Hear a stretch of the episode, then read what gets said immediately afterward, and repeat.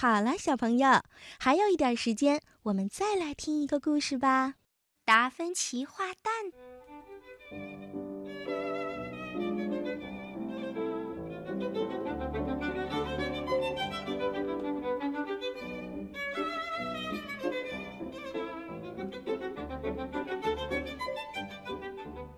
不知道从什么时候开始，小达芬奇呀就迷上了画画和雕刻。不论是白粉块、木炭，或是彩画匠的颜料，都变成了小达芬奇的玩具。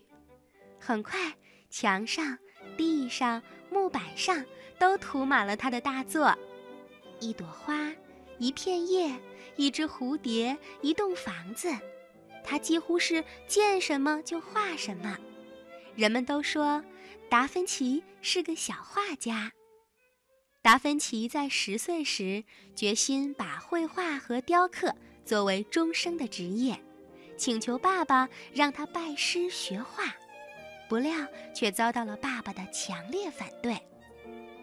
有一天，邻居拿来了一面无花果树做成的圆盾，请达芬奇在上面画一幅画。这件事儿呀，激发了达芬奇的创作灵感。他成天跑到野外的一所荒废的屋子里，仔细地观察壁虎、蝙蝠、蝗虫和蛇的形态，然后呢，把这些小动物呀，按照一种非常奇特而巧妙的方式组合起来，从而创造出一个吓人的怪兽形象。画面上的怪兽，两只眼炯炯放光，张着血盆大口。鼻孔喷着火焰和毒气，正从一个阴暗的山洞里爬出来。画画好了之后，达芬奇拉着爸爸来到了他的房间。爸爸推开房门，迎面就看到了这个可怕的怪物在向自己扑来，吓得呀不由自主地倒退了几步。达芬奇得意地笑着扶住了爸爸，问：“您看我画的怎么样？”爸爸高兴的手舞足蹈，哎呀，我儿子画的实在是好极了，好极了！这幅吓人的怪兽画，终于使爸爸承认了达芬奇有绘画的才能。于是，在一四七零年的一天，爸爸领着十八岁的儿子达芬奇，走进了维罗基奥的画室。拜这位三十五岁的著名金饰工匠做老师。维罗基奥是一位很严格的老师，他给达芬奇上的第一堂课就是画鸡蛋。达芬奇以为这很容易，就拿起笔照猫画虎的画了一天的鸡蛋。没有想到，第二天。老师又拿出一个鸡蛋，放在了桌子上，让他比着画。这次他有点不情愿啦，可是老师的话又不好意思不听，没办法呀，他只好又画了一天鸡蛋。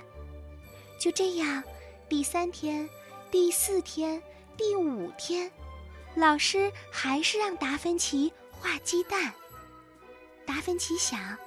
这个老师怎么就知道画鸡蛋呀？这不是骗人吗？哪里有天天只画鸡蛋的？等到第六天，老师再让他画鸡蛋的时候，他终于忍无可忍啦。他问：“老师，为什么总让我画鸡蛋？难道画鸡蛋就能成为画家吗？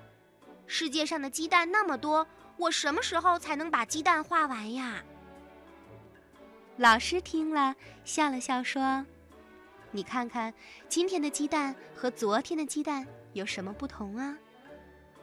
达芬奇说：“没有什么不同，都是鸡蛋，没有什么不一样。”可老师却摇了摇头，非常严肃地说：“今天的鸡蛋和昨天的鸡蛋是完全不一样的，你就是拿一千个鸡蛋，也找不出两个完全相同的。”即使是两个完全一样的鸡蛋，在不同的光线、不同角度下，它的形状和色度也不会是完全相同的。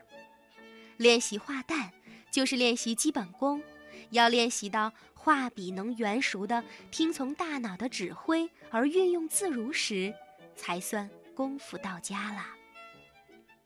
就这样，在老师的启发教导下，达芬奇又拿起了画笔，一丝不苟地画起鸡蛋来。一年，两年，三年，达芬奇画鸡蛋用的草纸已经堆得老高老高了。他的艺术水平也很快超过了老师。终于，他成为了一名伟大的画家。